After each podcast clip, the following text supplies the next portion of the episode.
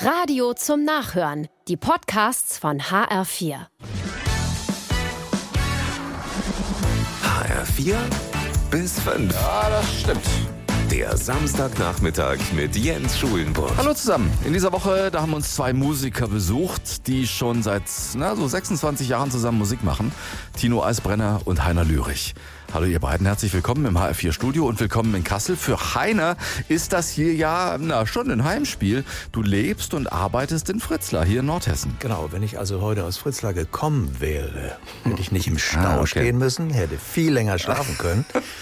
ja, und äh, na gut, heute kam ich aus Magdeburg. Und du wohnst da wirklich mittendrin, habe ich gesehen. Also eine, eine Straße weiter ist der Marktplatz. Genau, wir wohnen ziemlich zentral, das war auch das Argument, dort mal hinzuziehen. Okay. Denn äh, wir haben uns vorgestellt, dort die meisten Sachen einfach zu Fuß zu erledigen. Und das klappt Kannst du tatsächlich. da? Ja, Mein- also mein Auto steht meistens Ja. irgendwie unten im Carport. Und wenn ich dann mal losfahre und wieder Musik mache, hole ich das raus. Super. Aber ansonsten laufe ich. Ne? Das ist super. Es ist nämlich aufgefallen, wir haben so gesehen hier die, die CD und da steht dann irgendwo drauf, ich glaube ein Buch steht drauf, gemastert oder gemischt im Raum 1, 2, 3 in Fritzlar. Das gibt's doch gar nicht. Genau, da habe ich mein Studio. Ja. Und Tino war noch nicht mal in Kassel.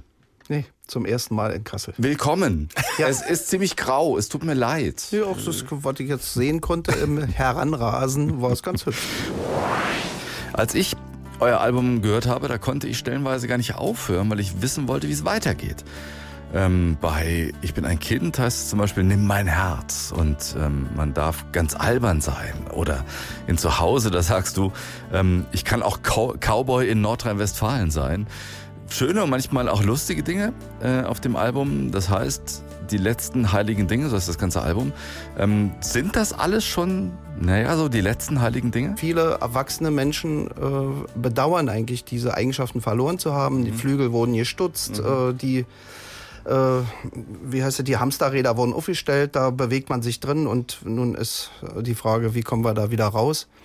Und ähm, die Kindlichkeit, äh, so das kindliche Sein geht dann dabei verloren. Aber wir haben ja das Album Die letzten heiligen Dinge und das ist zum Beispiel ein heiliges Ding. Äh, eben unsere, unsere Kindlichkeit in uns immer wieder weiter noch zu entdecken. Ne? Die glücklichsten Menschen, die äh, sind, wenn sie im Alter noch albern sein können zum Beispiel und ihnen keiner sagt, jetzt äh, reiß dich mal zusammen. Ne? So. Genau. Ähm, also ganz, ganz viele Sachen oder, oder einfach Vertrauen zu haben und, äh, und das Herz eben wirklich geben zu können. Und hier in diesem Lied äh, gibt es dann eben auch so Bilder, natürlich Metaphern, der Drache, an denen man einfach rangeht und sagt, so, wenn dir irgendwas Schlimmes passiert, dann gehe ich los und nehme mein Schwert und gehe auf den Drachen los. Ähm, ja, ähm, also das, da ergibt sich dann, wenn man diese Geschichte erzählt, ergibt sich eigentlich ein Bild nach dem anderen. So, das, das kommt dann einfach, weil man was erzählt. Und äh, solche Sachen äh, wie zu Hause. Ähm, dieser Text ist eigentlich, der hatte was mit meinem Sohn zu tun. Der zog in die Welt hinaus, äh, studieren und dann war erstmal eine Weile Ruhe und ich hab, hörte nichts mehr von ihm und ich hatte unheimlich Schwierigkeiten, mich daran zu gewöhnen. Also ein Mensch, den man liebt, den man jetzt 20 Jahre lang hochgepäppelt hat, sozusagen irgendwie alles gegeben hat, so gut man konnte. Und dann flattert der los, raus aus dem Nest und braucht einen scheinbar nicht mehr. Und dann ist dieses Lied entstanden, wo man sagt, okay, du kannst ja alles Mögliche sein. Mach einen Fischladen auf in, in Hawaii oder, äh, oder eine, Ei- eine Harley-Werkstatt in Idaho oder von mir aus sei Cowboy in Nordrhein-Westfalen, aber komm doch mal wieder zu Hause vorbei.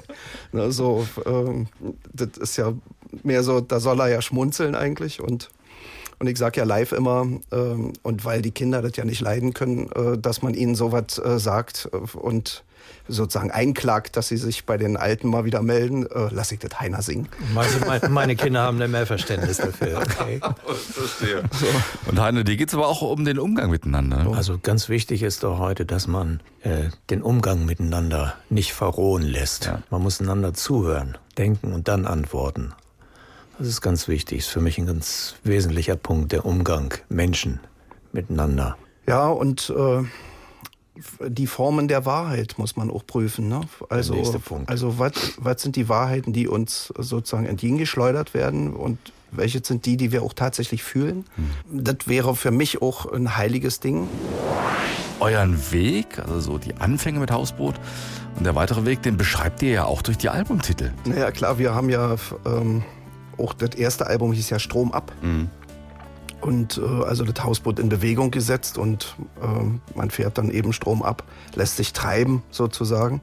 Haben wir uns treiben lassen, dann haben wir irgendwann festgestellt, dass wir auf dem Fluss der Zeit treiben. Ähm, sieben Jahre waren ja vergangen zwischen dem ersten und dem zweiten Album. Ähm, und äh, naja, und jetzt ist eben Album Nummer drei, ging dann ein bisschen schneller, die letzten heiligen Dinge. Mhm. Und diese Reise mit euch beiden hat ja vor, na sagen wir mal, rund 26 Jahren angefangen. Ja, ähm, ich stamme ja aus der DDR und als die nicht mehr existierte, äh, hatte ich dann eine Plattenfirma, die es auch nicht mehr gibt, war BMG Ariola. Und äh, die wiederum äh, hatten dann den Gedanken, dass meine Texte vielleicht ein bisschen aufgearbeitet werden müssen, dass man nicht so hört, dass ich aus dem Osten stamme. Äh, und empfahlen mir den äh, Mentor Heinz-Rudolf Kunze, Ah. ob der mich vielleicht äh, produzieren äh, könnte. Ich hielt viele große Stücke auf Heinz-Rudolf Kunze und war begeistert. Der wiederum aber sagte, er würde es nur machen, wenn sein alter Ego-Produzent und Gitarrist und äh, Komponist Heiner Lürich auch diesen Job haben wollen würde. Auch das noch. Und so sind wir uns dann begegnet äh, und es entstand mein erstes Westalbum, sag ich jetzt mal, äh, Willkommen in der Welt.